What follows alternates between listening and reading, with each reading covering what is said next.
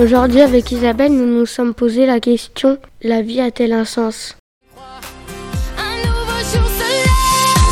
J'ai trouvé le sens de la raison qui m'entraîne.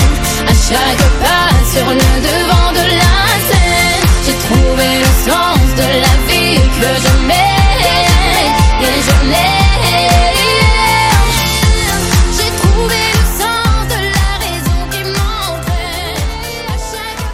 Selon certains, nous ne serions pas venus sur Terre pour rien.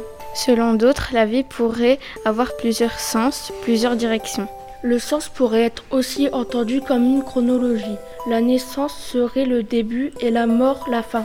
Il serait possible qu'en grandissant et en ayant plus d'expérience, notre vie prenne un sens plus détaillé. Il pourrait être réaliser ses rêves. La philosophie servirait à mettre du sens à la vie. Isabelle partage notre avis car fi- la philosophie essaye de répondre aux questionnements des êtres humains. À partir du moment où nous créons des choses, la vie pourrait avoir un sens. Celui qui crée artistiquement donnera un sens à sa vie mais aussi à la vie des spectateurs.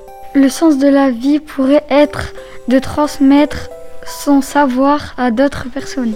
Il peut aussi être défini par ce qu'on aime. Les stoïciens, dont Sénèque fait partie, disent que la vertu, autrement dit nos valeurs et la tranquillité, donnent un sens à notre vie. On peut aussi trouver du sens à la vie au travers de nos émotions.